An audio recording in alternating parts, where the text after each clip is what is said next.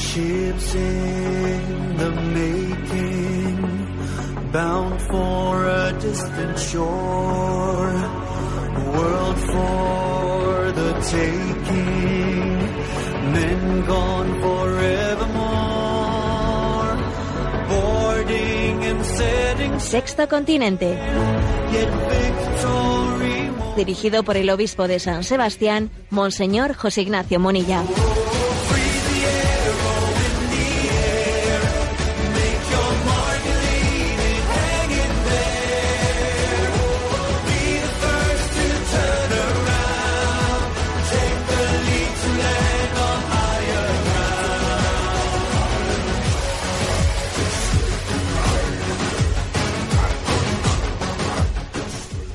Un cordial saludo a todos los oyentes de Radio María. Un día más, con la gracia del Señor, nos disponemos a realizar este programa llamado Sexto Continente, que lunes y viernes de 8 a 9 de la mañana, una hora antes en las Islas Canarias, realizamos en directo aquí en Radio María España.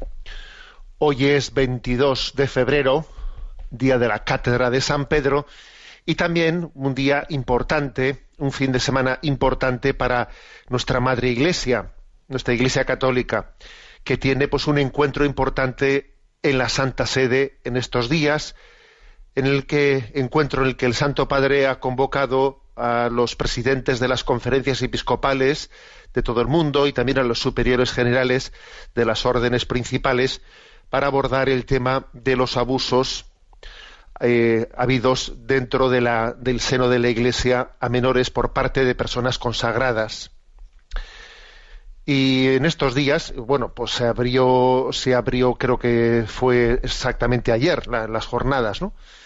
Y además se abrieron, pues de una manera valiente, eh, escuchando en aquella aula, en aquella gran aula de ese encuentro, los testimonios de personas que habían padecido, ¿no? Tales aberraciones y, se, y no se obviaron tales cosas. ¿eh?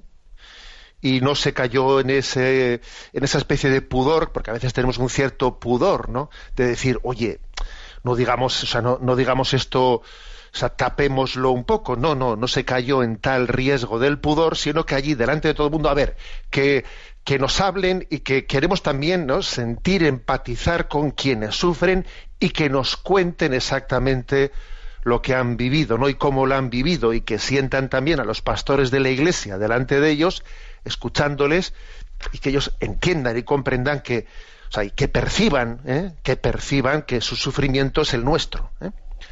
Y bueno, pues se hizo ese ejercicio importante, pues por ejemplo hubo hubo pues una, una joven, una, una mujer africana que contó pues cómo había sido abusada pues por un sacerdote en África, que por tres veces había quedado embaraz- embarazada y que había sido obligada a abortar o empujada, no, forzada a abortar por tres veces, pues imaginémonos ese, el sufrimiento. Yo también me imagino, ¿no?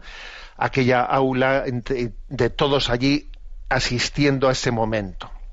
Bueno, ¿por qué realizamos, mm, por qué la Iglesia realiza? Hoy es el día de la Cátedra de San Pedro y obviamente tenemos que pedir especialmente por el sucesor de Pedro en un momento como este, en el que, fíjate, ¿no? cuando le dice, confirma la fe de mis hermanos, en este momento el Papa está, o sea, pocas veces un Papa ¿eh? pues ha tenido eh, tanta responsabilidad en pilotar momentos de crisis, ¿no? como este, como los que cuando tuvo Juan Pablo II, cuando Benedicto, o sea, en estos estos tres últimos papas han tenido, ¿no? Pues una, eh, pues un peso muy grande sobre sobre sus hombros a la hora de pilotar determinadas crisis, ¿no? Bueno, pues yo creo que vamos a tomar conciencia de este momento, pero yo creo que es este, las grandes crisis son grandes oportunidades. Repito, grandes oportunidades de evangelización, porque aquí estamos testimoniando que la Iglesia no está para defenderse a sí misma, la Iglesia está para servir a Jesucristo. Aquí estamos testimoniando que somos discípulos de que es el que es camino, verdad y vida. No le tenemos miedo a la verdad, porque es la verdad la que nos llama a purificarnos, es la verdad la que nos llama a la santidad. La verdad tiene un nombre propio, se llama Jesucristo, que al mismo tiempo es la esperanza y la caridad. Y ese, ese Jesucristo, ese esposo de esta iglesia, se ha desposado con ella, la ama eternamente. Obviamente el demonio Satanás, que existe, que existe, odia profundamente a la iglesia, odia profundamente las palabras que Jesús pronunció, dejad que los niños se acerquen a mí.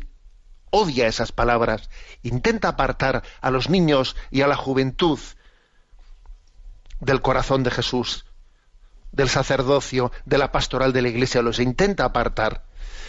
Esta es la gran batalla, pero es que, como decía, estoy convencido de que estamos en una oportunidad máxima de evangelización. A uno dirá, pero hombre, señor obispo, ¿cómo está usted diciendo esto? Pero no se da cuenta usted de la que está cayendo, del desgaste que supone esto. A ver, a ver, vamos a ver. Creo que la Iglesia, en esta gran purificación interior, también ha sido elegida para poder abrir los ojos ¿no? a quien quiera ver de la existencia de un, de un, de un gran problema. Y la Iglesia también ha sido elegida para hacer, prestar un servicio a la sociedad y para que cada uno haga sus deberes, como los está haciendo la Iglesia Católica, que cada uno haga sus deberes. ¿Eh? Tal vez dentro de unos años veamos a partidos políticos, asociaciones culturales, deportivas, etcétera, etcétera, etcétera, pues mm, mm, haciendo una memoria, investigando qué es lo que ha ocurrido dentro de sus instituciones décadas atrás, al margen de que las cosas estén prescritas o no prescritas, qué es lo que está haciendo la Iglesia Católica, porque la Iglesia Católica no se está agarrando a lo que todo el mundo se agarra, a que las cosas ya prescribieron. Bueno, un momento, ante en el seno de la Iglesia no cabe decir las cosas ya prescribieron. O sea, también tenemos una purificación, hay un nivel que es el moral, no el jurídico. El resto de la sociedad se agarra al nivel jurídico. No hemos visto a nadie que vaya más allá de la legalidad de las prescripciones en el resto de la sociedad, ¿eh? Pero en la Iglesia Católica sí lo hacemos. ¿Eh? Porque, porque entendemos que la verdad moral está más allá de las regulaciones jurídicas. Y es verdad que podríamos decir ¿eh? y recordar, oiga, en el registro de personas con antecedentes penales por abusos sexuales de España, en este registro, que eso sí que es, a ver, un dato súper objetivo, ¿cuántas personas eh, tienen antecedentes penales en España? Pues por abusos, por delitos de abuso sexual. Bueno, pues son 45.155, de los cuales son clérigos ¿eh? 33. Podríamos decir, oiga, que, el, que 33 de 45.155, oiga, pues es el 0,07. ¿eh? Y, entonces pues nos, nos, podíamos agarrar a esto, ¿no? pero no, no lo hacemos, no lo hacemos. A ver, la Iglesia hace, opta por otra cosa, es decir, déjate de que, de que tú más y tú más y tú menos, déjate de eso, o sea, ese, ese no es nuestro punto de referencia. Mi punto de referencia no es y tú más y tú más. Nuestro punto de referencia es el corazón de Jesucristo. Y Él, y Él nos quiere santos. Y Él quiere que, que hagamos de, todo pecado, que hagamos una ocasión de purificación. ¿eh? Entonces yo creo que esto que está haciendo la Iglesia Católica, dentro de unos años, y esto lo veremos, ¿eh? dentro de unos años, va a ser la escuela de que el resto de la sociedad diga, oye, y en nuestras instituciones este, este tipo de memoria de lo que pasó en décadas anteriores, de lo que está prescrito, mm, no, no ¿acaso el resto, del, el resto de la sociedad no, no estaría llamada también hacer ese esfuerzo de memoria, de memoria de purificación? Ahora fijaros, se habla de las leyes de, las leyes de memoria histórica. Ahora, eh, para determinadas cosas, pues se recurre pues a decirle lo que aconteció pues hace 80 o 90 años. Tal, yo, tal vez dentro de no mucho veamos hablar también de leyes de memoria pues de lo que ha acontecido pues en el seno de instituciones culturales políticas, deportivas y de todo tipo en el seno de la Iglesia. Quizás la Iglesia está abriendo un camino importante para servir a la sociedad, pero en cualquier caso, la Iglesia está respondiendo a la llamada de Jesucristo. estamos muy unidos este fin de semana, estamos muy unidos a, a esa asamblea, a esa asamblea de, mm, de Roma, Y voy a hacer esta oración y con ella voy a comenzar en este programa. Oración por las víctimas de abusos sexuales. Perdón, Señor, por todos los casos de abusos de sacerdotes o menores, perdón, de sacerdotes a menores que ha sufrido tu iglesia. Perdón por todos los sacerdotes que han traicionado su ministerio y la confianza de aquellos que debían proteger los más pequeños. Perdón, Señor, por todos mis pecados personales y por todas las veces que te ofendemos los hombres. Te pedimos, Señor, por todos los supervivientes de abuso sexual, para que encuentren paz en ti. Te pedimos por aquellos que tratan de escapar cada día de la herida profunda del abuso sexual, para que sigan adelante y te busquen. Te, pedimos por aquellas víctimas que se suicidaron debido a su gran sufrimiento, para que las acojas en el cielo. Dios Padre cuida a las víctimas de abuso sexual con especial predilección. Ayuda a los sacerdotes a ser ejemplos de santidad y dedicación a sus fieles. Dios Hijo trata a nuestros hermanos abusados como trataste a tus amigos los apóstoles. Ayuda a tus sacerdotes, a los sacerdotes a vivir como viviste tú en la tierra. Dios Espíritu Santo inspira en las víctimas fortaleza y piedad. Ilumina a tu iglesia en este momento de dificultad y ayúdale a encontrar el camino. María, Madre nuestra y de todos los hombres, acoge entre tus, entre tus brazos nuestras súplicas y hazlas llegar a tu Hijo. Amén. Os pido que os unáis todos a mí en este momento que todos los que estamos escuchando este momento hagamos esta oración, nos unimos a este a esta oración con un Padre Nuestro y una Ave María, sabiendo que Jesús dijo, cuando os pongáis de acuerdo, cuando os unáis en una oración, mi Padre la va a escuchar. Vaya que si la va a escuchar, vaya que si la está escuchando. Padre nuestro que estás en el cielo, santificado sea tu nombre, venga a nosotros tu reino, hágase tu voluntad en la tierra como en el cielo. Danos hoy nuestro pan de cada día, perdona nuestras ofensas como también nosotros perdonamos a los que nos ofenden. No nos dejes caer en la tentación y líbranos del mal. A ti María te invocamos. Dios te salve María, llena eres de gracia, el Señor es contigo, bendita tú eres entre todas las mujeres, y bendito es el fruto de tu vientre Jesús. Santa María, Madre de Dios, ruega por nosotros pecadores, ahora y en la hora de nuestra muerte. Amén. Bueno, pues esto, Continente, es un programa que tiene también interacción con los que son usuarios de redes sociales, en Instagram y en Twitter con la cuenta arroba obispo Munilla, en Facebook con eh, la cuenta que lleva mi nombre personal de José Ignacio Munilla. Hay una página web multimedia en ticonfio.org, que en la que están entrelazados todos los recursos que se han ido generando de evangelización. Y los programas anteriores los tenéis, pues tanto en esa página multimedia a vuestro acceso, pues en el dentro del canal de iVox o también eh, en la en el podcast de Radio María. ¿eh? Bueno, pues mm, hecha esta entrada, en este día, como decíamos, que es clave emblemático de la Cátedra de San Pedro, ¿de qué voy a hablar? A ver, he elegido, he elegido pues un, un tema, aprovechando que nuestros hermanos de Arguments, Arguments, que pues es una también es una plataforma de, de evangelización digital pues en la que se, se generan muchos recursos y que también está presente obviamente en las redes sociales. Esta semana Arguments pues mm, nos ha ofrecido un material con el título 15 consejos sobre evangelización digital. 15 ¿eh? consejos sobre evangelización digital. Bueno, pues yo me voy a servir de ellos para, para compartir con vosotros un poco esta cuestión. ¿no? Ellos, cuando lo presentan, dicen que, bueno, que dan las gracias a, a distintos eh, expertos en, redes sociales y algunos de ellos delegados de medios de comunicación de distintas diócesis de España que también han aportado eh, para que ellos en Arguments finalmente elaboren pues estos 15 consejos de evangelización eh, digital, ¿no? Bueno, son, son, digamos, mm, intuiciones comunicativas. También la comunicación, al igual que, oye, la física o el fútbol o lo que sea, tiene también sus reglas ¿no? de, comunicación. Y desde ese punto de vista, pues están un poco, digamos, eh, ofrecidas para nosotros para que nos riamos un poco esto de 15 consejos sobre evangelización digital, ¿eh?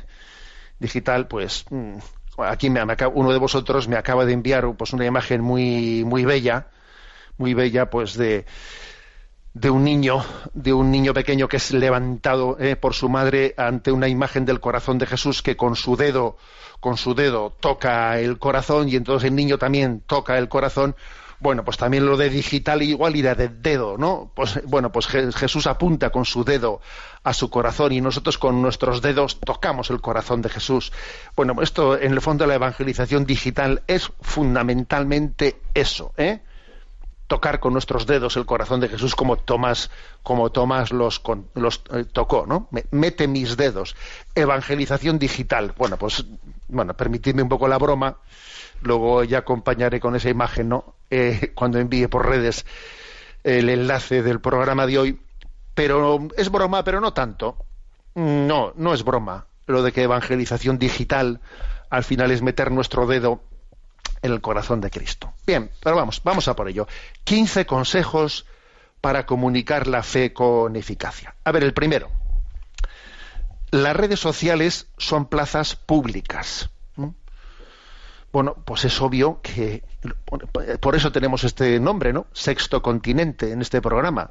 Fue Benedicto XVI el que dijo, hay que evangelizar el sexto continente. Bueno, y pues la Iglesia tuvo la capacidad de decir eh, el quinto continente, ¿no? Vaya, o sea, es decir, detrás del descubrimiento de América, lo importante, lo, lo, más maravilloso que aconteció fue la evangelización de ese, de ese continente, ¿no? Eh, detrás de esos primeros conquistadores en realidad fueron los primeros evangelizadores, ¿no? los primeros apóstoles de América. ¿eh? No sé si conocéis el libro, que es una joya auténtica, Hechos de los Apóstoles de América, en el que se habla de, cómo fueron los primeros pasos de aquella evangelización. Un libro maravilloso, ¿no? escrito por don José María Iraburu, muy conocido también en esta, en esta casa. Bueno, pues también existen aquí, ¿eh? la Iglesia, gracias a Dios, no ha llegado tarde a la evangelización de ese sexto continente. ¿Mm? Eh, desde los primeros momentos entró con fuerza ¿no? en, la, en la presencia en Internet. No ha llegado tarde, esa es mi opinión. La Iglesia no ha llegado tarde a la evangelización de ese sexto continente que es una gran plaza pública ¿eh? y que, por ejemplo, pues Facebook, fíjate tú, Facebook tiene ahora mismo 2.200 millones de usuarios activos, que es tremendo, 2.200 millones. Claro, si tú, tú partes de que en el mundo hay 7.000 y pico millones de personas, oye, y 2.200 millones son usuarios activos de Facebook, imagínate eso. YouTube supera los 1.900 millones, Instagram tiene más de 1.000 millones, Twitter eh, 335 millones de usuarios. Es decir, ojo, eso es una gran plaza pública, eso es un sexto continente. Bueno, un sexto continente, vamos, el continente más poblado de, de todos, ¿eh? Y ahí vemos, pues como una, en una plaza pública se ve de todo, ¿no? Desde tonterías sublimes, conductas peligrosas, vanidad y narcisismo a raudales, ¿eh? Y también vemos lo que se ve en plazas públicas, que son pues encuentros de amistad, encuentros, vínculos interesantes, puertas que se abren, pues es lo que hay en la plaza pública, es lo que hay, como dicen algunos, es lo que hay, ¿eh? O sea, es un mundo lleno de paradojas y esta es la paradoja de la comunicación digital. Yo añadiría una cosa importante también en este punto. ¿eh? Me atrevo a añadir lo siguiente. Hay que estar muy atento porque en esta gran plaza pública que son las redes sociales cada vez vamos mm, intuyendo más que, ojito, porque al mismo tiempo que es una gran, es una gran potencialidad, todo indica que aquí también hay trampa, ¿eh? Y que hay una especie de diseño adictivo. Diseño adictivo. Ojo, porque esto es, esto hay que decirlo también. No, no seamos negativos. Un momento, hay que decirlo todo. Aquí también hay un, hay un diseño adictivo y estamos viendo que se están generando heridas muy serias en, que, en, ser atrapados, porque claro, ¿eh? como cuando eh, pues va eh, pues una alguien de pues un insecto va de, de flor en flor teóricamente va por polen en cada flor ya pero se queda preso se queda pegado en esa en esa flor existe un diseño adictivo frente al que hay que estar muy atentos son plazas públicas de acuerdo con riesgos importantes. Segundo consejo ¿eh? para comunicar la fe con eficacia ¿no? en esta evangelización digital. Lo importante no es lo que dices, sino lo que los demás entienden. Esto es una regla de comunicación. Es que yo no he dicho, a ver, uno cuando va a hablar tiene que hacer un ejercicio de decir, ¿la gente qué va a entender? La gente que va a entender, ¿eh? uno tiene que decir, a ver, yo tengo que tener en cuenta quién tengo delante. Entonces, no vale, yo sería un poco absurdo el que yo hiciese pues una comunicación muy técnica, por ejemplo. A ver, pero déjate de tecnicismos. O sea, la gente que te va a entender o que tú hables desde parámetros que muy poquitos los van a entender. ¿A, quién me dirijo? ¿A quién hablo? Comunicar es traducir. Ojo, traduce las cosas de manera que la gente te entienda. Es que es, es muy importante que uno, cuando estamos hablando a otra persona, tú, tú dices, me está, me está escuchando, sí, sí, o, no me está escuchando, o sea, no está pillando, o sea, no, pues es algo así, algo así uno tiene que hacer un, un esfuerzo de discernimiento de decir, esto que digo yo, ¿cómo va a ser entendido, no? Es verdad que la gente, mucha, muchísima gente en las redes sociales, pues está allí, pues digamos, bastante relajada, bueno, en el sentido que van un poco a curiosear, la mayoría de la gente se asoma a las redes sociales a curiosear, a descansar, a entretenerse, a entretenerse, mm, pero claro, mm, eh, uno tiene que hacerse la, tiene que hacerse realmente la, eh, la pregunta, la pregunta de qué van a entender. Hay otra cuestión que es, que es la siguiente. Lo lógico sería, lo lógico, eh, que las redes sociales, pues no únicamente uno lanza un mensaje, ¿no? Sino que después interactúa, responde, se atreve a preguntar, a entrar en, las, en los diálogos, en las conversaciones. ¿eh? Eh, bueno, eso, eso, es, eso es lo lógico, ¿eh? es lo lógico, pero también uno tiene que discernirlo. Yo, yo voy a ser sincero, yo eso no lo hago, ¿eh? no lo hago. También es verdad que la vida de un obispo o el Papa con su cuenta de redes sociales, pues no, no se pone a interactuar como se va a poner a interactuar, obviamente, ¿no? Pero uno, a la hora de discernir eso de la prudencia de cuándo interactúo, cuándo respondo, etcétera, ser samaritanos de las redes y no pasar de largo en ellas, eh, ese discernimiento, pues yo creo que hay que hacerlo con prudencia, con prudencia y con discernimiento. ¿eh? Porque claro, no es lo mismo que alguien diga una cosa y tú la dejes sin responder en Twitter, ¿eh? pues que alguien te, te, hable personalmente o que te envíe una carta escrita a mano y tú la dejes sin responder. No es lo mismo porque el lenguaje postal requiere, tiene yo creo que un grado de encuentro personal superior al que tiene una, un comentario que se ha hecho en Twitter. O no digamos nada si alguien viene a hablar contigo y te dice, oye, quiero hablar contigo, ya ni siquiera por carta. Hombre, todavía ese grado de comunicación es mucho más, es mucho más personal, es un encuentro mucho más directo y personal, y en ese caso que tú dijes, oye, no quiero hablar contigo, hombre, eso sería mucho más fuerte que el que alguien haya hecho un comentario en Twitter y tú lo dejes sin responder. A ver, creo que esto que estoy diciendo también es obvio, es obvio, y, creo que también hay que partir de, de esta realidad, ¿no? Es, es mm, necesario en las redes sociales responder a todos los comentarios, etcétera, que se han hecho? Pues no.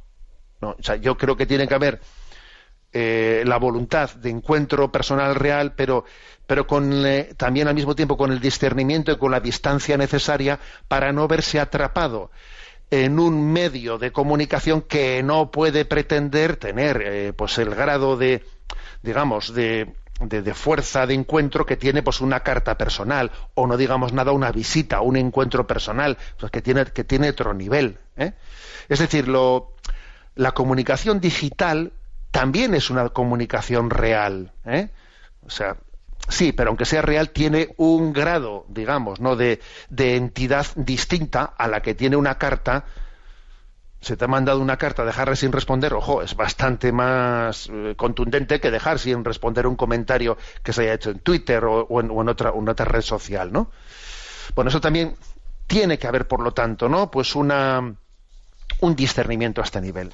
En cualquier caso, lo importante es lo que los demás entiendan. ¿eh? Tercer punto. Tener clara tu identidad. Bueno, pues este es un punto importante. Dentro de esta presentación que nos hace Arguments de consejos para la evangelización digital, a ver, ¿quién, quién, eres tú y cómo te presentas? Por supuesto, una cosa que me parece mm, patética es hacerse presente en redes sociales desde identidades no clarificadas.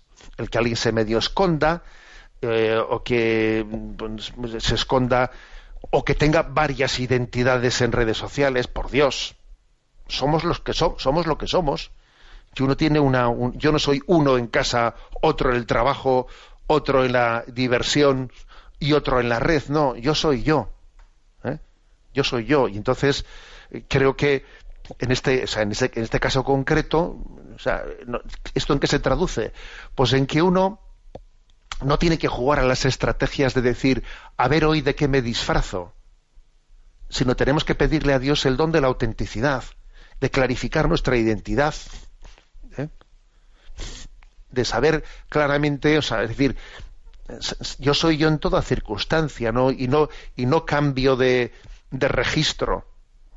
¿Eh? Por el hecho de que ahora hablo, hablo ante los demás, ahora no hablo. No hablo, en una red social de una manera, en otra red social de otra manera. O sea, ten clara tu identidad.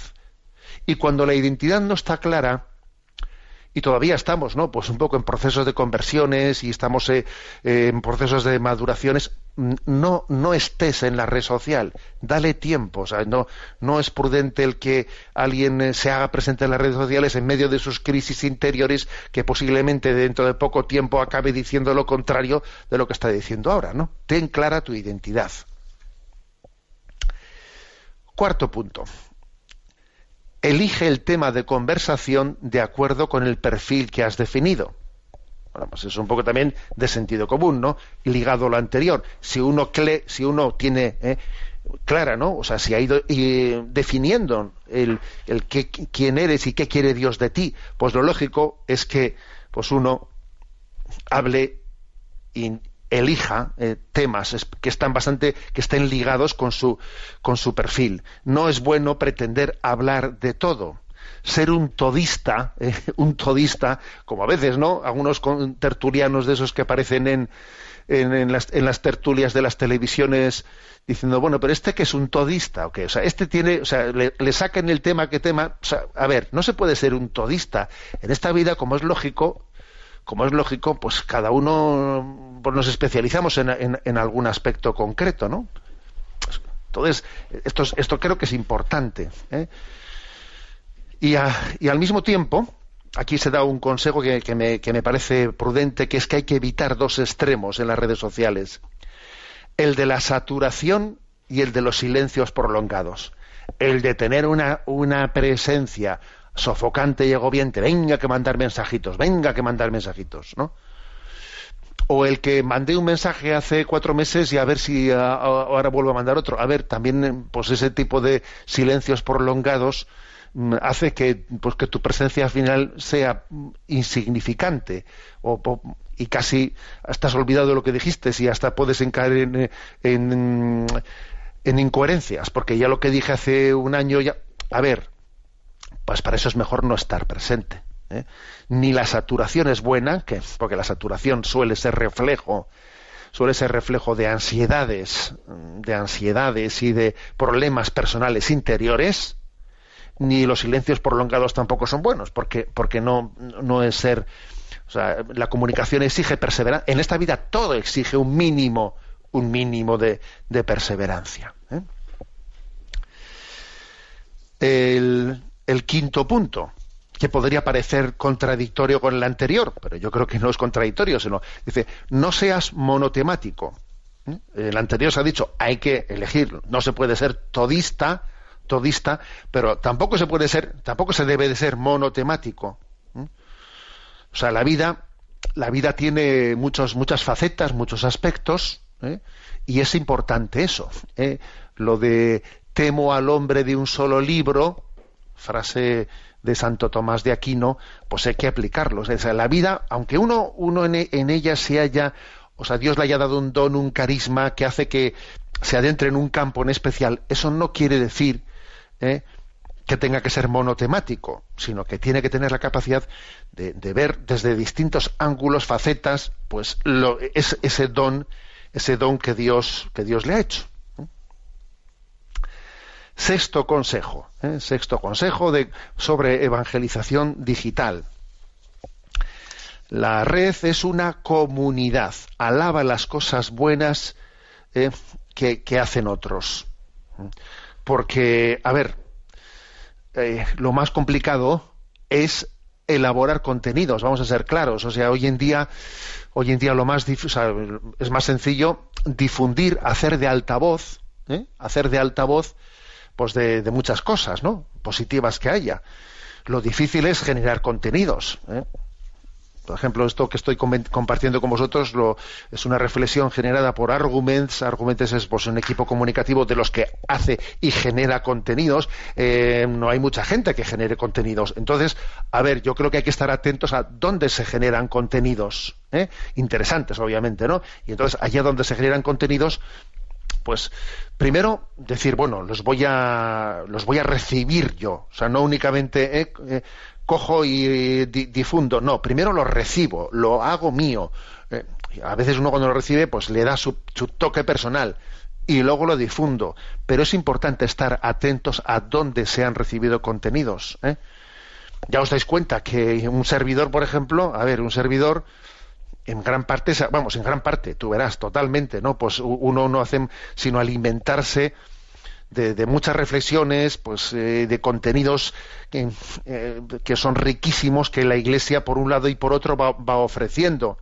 Algunos igual no, no tenemos eh, el don de ser eh, especialmente eh, filósofos, teólogos, pensadores. Somos más bien catequistas, ¿no? Pues quizás somos más bien de los que recibimos esos, esos contenidos, de los que tienen ese don, ¿eh? pues por ejemplo como tiene Benedicto XVI, pues un don de pensamiento que es así, pues especialísimo, ¿no? en la historia de la Iglesia y entonces cuando, cuando Dios da un carisma como ese, pues tú bebes de él y luego tú lo traduces y bueno, pues, pues tú igual eres más catequista y lo que haces es mm, trasladarlo con, tu prisma particular, ¿no? Pero en el fondo, en el fondo, como dice este punto no sexto, ¿no? La red es una comunidad. Y es muy importante beber de las cosas buenas que se han hecho por ahí, alabar las cosas buenas que se han hecho por ahí y ser altavoz de ellas, ser altavoz, porque uno no va a pretender él ser capaz, ¿no? Ser capaz de generar eh, todos los contenidos. ¿A dónde vamos, hombre? Que, tenemos que ser conscientes de nuestra, de nuestra pequeñez. ¿eh? Yo a veces en plan broma he dicho, a ver, esto de la evangelización en gran, parte, en gran parte es control C, control V. ¿eh? cortar, o sea, copiar y pegar, ¿no? Bueno, la verdad es que no es exactamente así. Yo lo digo en plan broma, control C, control V. Pero entre control C control V hay también como una elaboración personal, hay como una digestión personal, hay como un hacerlo tuyo para expresarlo desde, desde, desde el carisma que Dios te ha dado, ¿no? Desde las intuiciones personales que tú, que tú eh, recibas. Bueno, vamos a tener nuestro descanso musical. Hoy, como hemos dicho, es día de la cátedra de San Pedro. Eh, pues me ha enviado un oyente este canto Tú eres, tú eres Pedro ¿eh? cantado por un coro de niños, que es muy impresionante, unos niños que le cantan a Pedro, tú eres Pedro, hoy se lo cantamos al Papa Francisco, tú eres Pedro, ¿no? Bendito el que viene en nombre del Señor. Por cierto, me acuerdo como un momento de esos que, que, que, se te quedan grabados en la memoria hace ya unos añitos, porque aquí la vida corre, corre que vuela, ¿no? Ya 12 años, para 13 años creo que son ya, cuando un servidor, pues fui nombrado, ¿no? Obispo pues entonces era párroco en Zumárraga, salió aquel día, el día de la comunicación, se, hacía público a las 12 del mediodía, ¿no? Y de repente, en el fax de la parroquia, entra un fax enviado, ¿no? Por la, por la diócesis de Palencia, y de repente el fax decía, bendito el que viene en nombre del Señor. No decía más que eso. Y a mí se me pusieron los pelos como escarpias. Dije, toma, que esto va en serio. Que esto va en serio, que la, que, que, que la gente tiene una fe y que las cosas las hace conscientes de que, de que es el Señor el que es el esposo de la iglesia y que Él asiste el pastoreo de la iglesia. Me, quedé impactado, ¿no? que de repente te manden un fax y, y, diga eso y nada más que eso, ¿no? Y ahí se acabe, ¿no? Entonces hoy, cantamos, hoy día de la cátedra de San Pedro, cuando está el Papa reunido, ¿no? Con todos eh, los presidentes de las conferencias episcopales del mundo, le decimos, tú eres Pedro, ¿eh? bendito el que viene en nombre del Señor.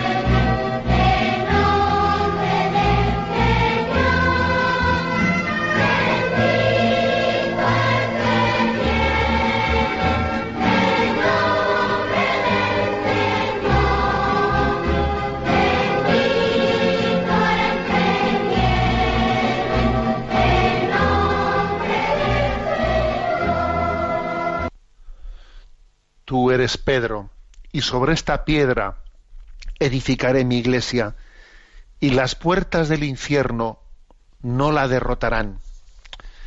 Continuamos en este programa de Sexto Continente comentando 15 consejos sobre evangelización digital que esta semana han sido ofrecidos por Arguments y que están en la página de Arguments a, vuestro, a vuestra disposición y también corren por las redes.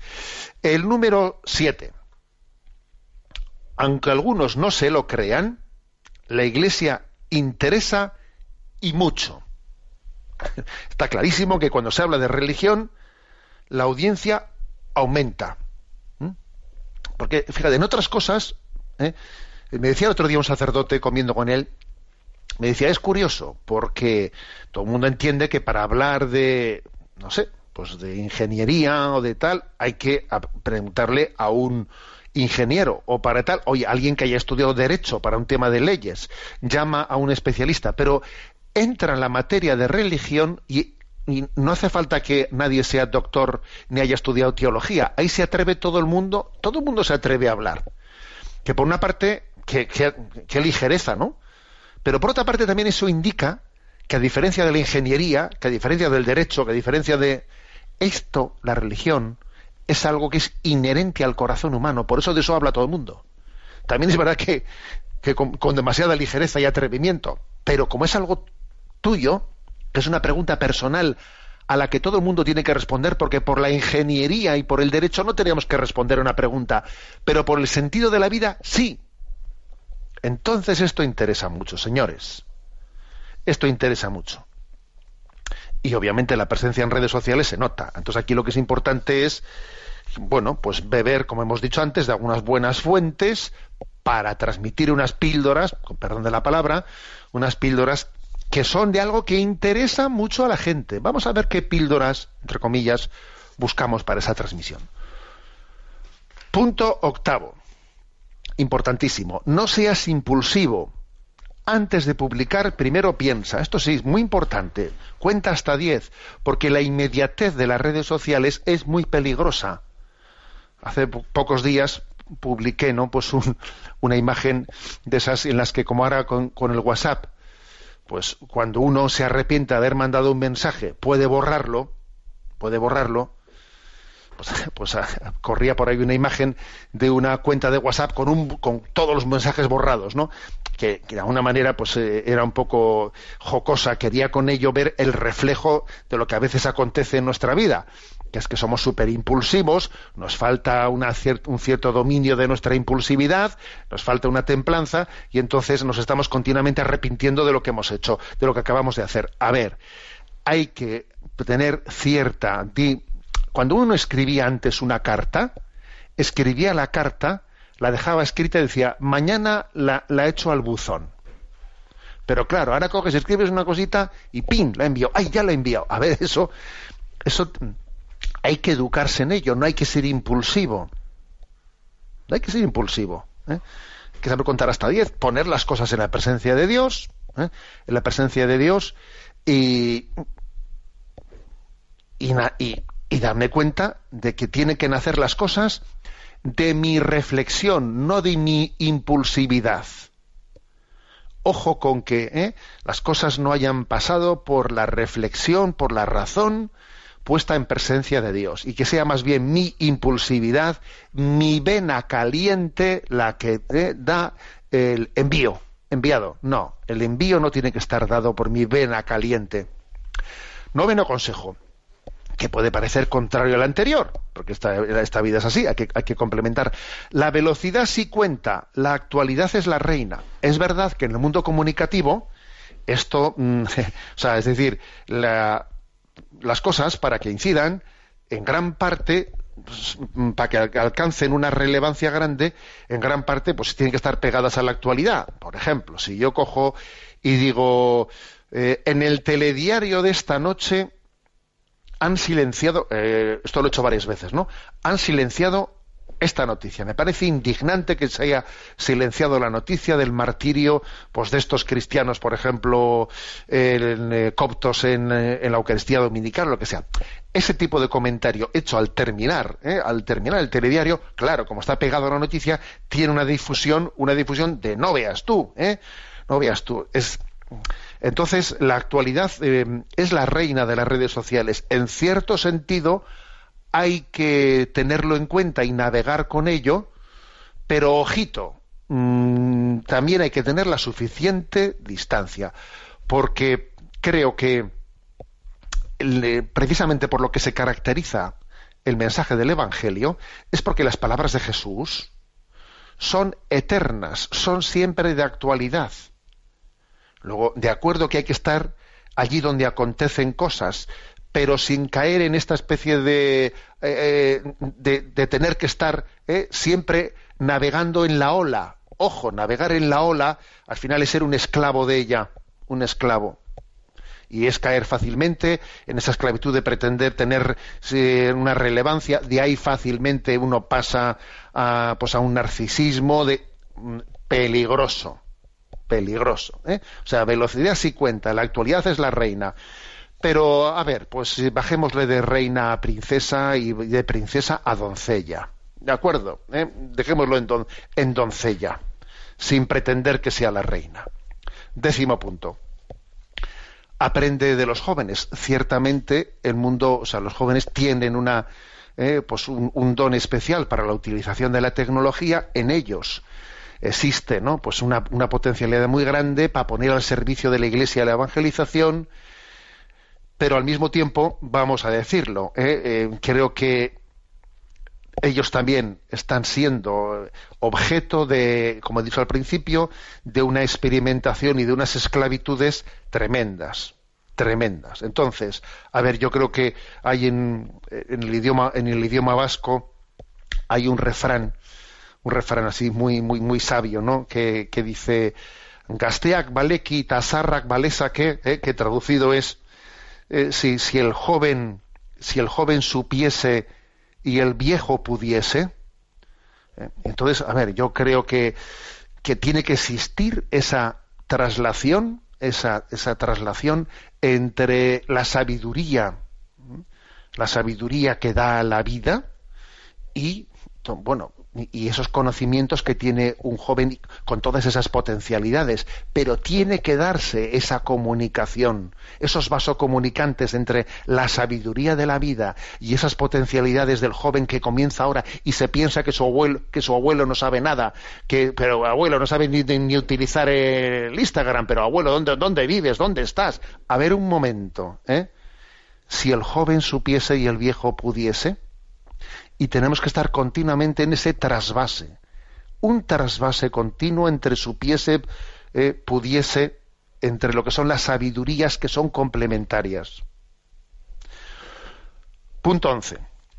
Aportar valor, aportar valor. Es muy importante el que, el que uno diga, a ver, mm, siempre hacerse esta, esta reflexión antes de decir una cosa en redes sociales. Esto que yo digo ayuda ayuda, aporto luz, aporto comprensión. ¿Esto que yo digo va a mejorar las cosas o no? Si la palabra no mejora, no mejora el silencio, cállate. esta, esta, esta reflexión hay que hacerse siempre. ¿Aporto luz o no aporto luz, no? Y, y hablar siempre desde la serenidad y no desde el calentamiento, ¿eh? desde el calentamiento global que existe en las redes sociales. Ahí sí, que hay un calentamiento global, madre mía. ¿eh? Y entender muy claramente que si, si hablo es para aportar algo positivo, no para hablar contra alguien. Los que tenemos un poco un carácter, ¿eh? a ver, tenemos el riesgo de hablar contra alguien y no hay que hablar contra alguien. E-, ese es un riesgo que hay que purificarlo continuamente, ¿no? mi mensaje tiene que ser aportando algo positivo, no nacer ¿eh? de, de hacer un placaje al mal, sino hacer una presentación positiva del bien. Punto 12. Sé positivo y respetuoso con una sonrisa, todo entra mejor, dice ¿no? este consejo comunicativo. Es verdad. No hay que ponerse al nivel de los troles nunca nunca. ¿eh? Alegría, sonrisa, amabilidad. No hay que ponerse al nivel de los troles nunca, porque el que se pone al nivel de esos troles ha perdido. Ha perdido, ¿no? nuestro objetivo es ganar los corazones, no ganar las discusiones. ¿eh? El otro día vi que, pues por ejemplo, que en una revista, esas satíricas del jueves, decían una burrada auténtica, ¿no? Una burrada auténtica así contra la iglesia, etcétera y tal. Y bueno, y también me, inventaba, inventaban a mí, no, yo, yo ni contesté, ¿eh? pero vi que una persona contestó diciendo, diciéndoles que tengáis una buena tarde. Ala, tira para adelante. O sea, y yo dije, mírale, este, este ha estado en su sitio, ¿eh? que tengáis una buena tarde. Venga, que no voy a entrar yo en en provocaciones, ¿no? Y dije, es que es la palabra exacta, que tengáis una buena tarde. Eh, nosotros queremos no vencer a nadie, queremos ganar corazones y a veces tu testimonio tendrá que ser pues el de una sonrisa, una sonrisa llena de mansedumbre y de paz. Consejo decimotercero. Una imagen vale más que mil palabras y un vídeo más que un millón. Bueno, pues es verdad. O sea, hay determinados. Hoy en día estamos en una generación en la que la imagen tiene mucha fuerza comunicativa. Yo, me doy cuenta de eso en los mensajes que se envían a redes sociales, que la interacción entre palabra e imagen puede llegar a ser muy fuerte, muy fuerte. ¿eh? por ejemplo, hace unos días enviaba a redes una imagen de una madre, de una madre comulgando, va a comulgar con un niño, con un niño que está así, pues como en esa especie de eh, estilo africano, cuando se lleva un niño por delante colgando con, con una manta y, tienen las dos manos agarradas cada una a, a, una de sus hijas, se acerca a comulgar con los tres y el sacerdote le da la comunión, claro, y tenía una fuerza, una fuerza, ¿no? comunicativa esa imagen tremenda, es verdad, ¿no? Por lo tanto, eh, tenemos que estar atentos a esto, pero eso sí, yo diría que también hay que ponerle voz a la imagen, que el Señor se reveló en la palabra y no en la imagen. Entonces yo creo que las imágenes sí tienen una gran fuerza comunicativa, pero al mismo tiempo nosotros somos la religión de la palabra, no de la imagen, ojo, ¿eh? El verbo, el verbo, la palabra se hizo carne. Y, y es importante ponerle voz, una clave de sentido a la imagen. Décimo cuarto. Despierta a los dormidos, entusiasma a los asustados y sacude a los comodones despierta a los dormidos, entusiasma a los asustados, sacude a los, a los comodones, ¿no? Eh, es decir, que también nuestra la palabra que dirigimos en las redes sociales está llamada también a, eh, que a nuestros hermanos, a nuestros hermanos cristianos, a, los, a los que somos miembros también de esta iglesia en la que tenemos a veces, pues eso, ¿no? necesitamos ser despertados. Jesús también eh, hizo ese gesto de, sacudir, de sacudir y eh, eh, a, aquellos que estaban eh, adormilados, aquellos que volcó, volcó las, mesas de, los mercaderes del templo, etcétera, ¿no? Es decir, también existe, existe momentos en los que Dios nos puede dar la gracia de decir una palabra que, despierte, que nos ayude a salir del escondite. Es curioso que, que a veces en redes sociales especialmente los testimonios fuertes de alguien, nos ayudan a salir de la, de la mediocridad. Sí. Por ejemplo, que cuánto bien han hecho los testimonios de los mártires, de los mártires de Medio Oriente y de otros lugares, ¿no? O sea, que nos ayudan a, a despertar de nuestra, movilizan energías que estaban, que estaban dormidas, ¿no? Eh, hay que tener en cuenta esto, ¿no? O sea, que nuestra comunicación sea eh, una comunicación que nazca de cómo yo he sido despertado de mi, de mi mediocridad por un testimonio y yo comparta ese testimonio buscando que también otros despierten de ello. Y por último, el punto 15. Las redes son sólo un medio. Lo que importan son los que están detrás, las personas. ¿eh? Las personas. Porque claro, existe hoy en día pues el riesgo a que eh, a que uno quede atrapado por ese narcisismo de cuántos like, eh, cuántos me gusta me han dado en mi cuenta, Eso es patético. Ojo, pero es que eso está aconteciendo, que estamos atrapados.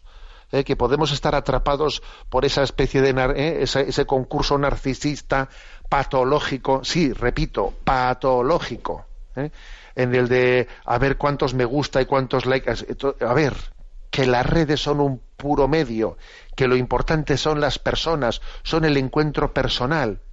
Yo con cuántas personas he quedado esta semana, con, con cuántas personas he tomado un café y hemos hablado de cómo nos va la vida, y les he contado lo bien que me fueron los ejercicios espirituales y les he contado pues, el bien que me ha hecho un sacerdote que he conocido y una confesión y a ver, o sea, tú cuántos encuentros personales has tenido, ¿no? O sea, una manera de de, de desenmascarar si, si las redes son un lugar real de comunicación o no es comparar mi presencia en redes y mis encuentros físicos.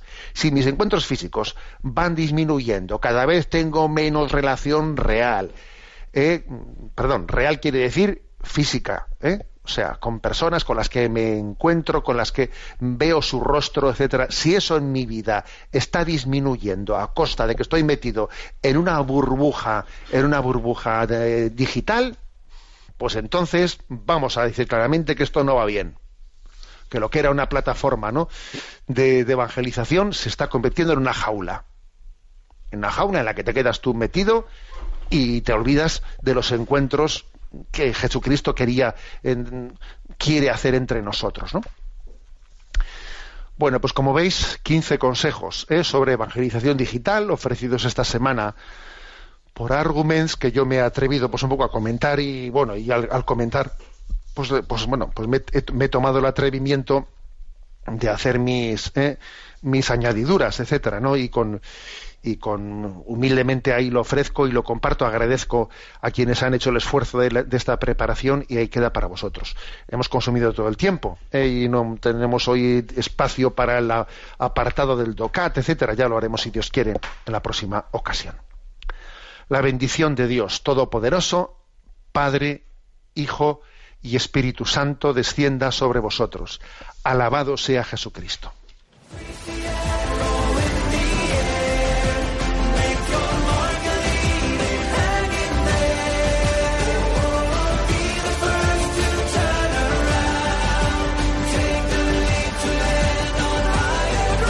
Y así finaliza en Radio María, Sexto Continente, un programa dirigido por el obispo de San Sebastián, Monseñor José Ignacio Monilla.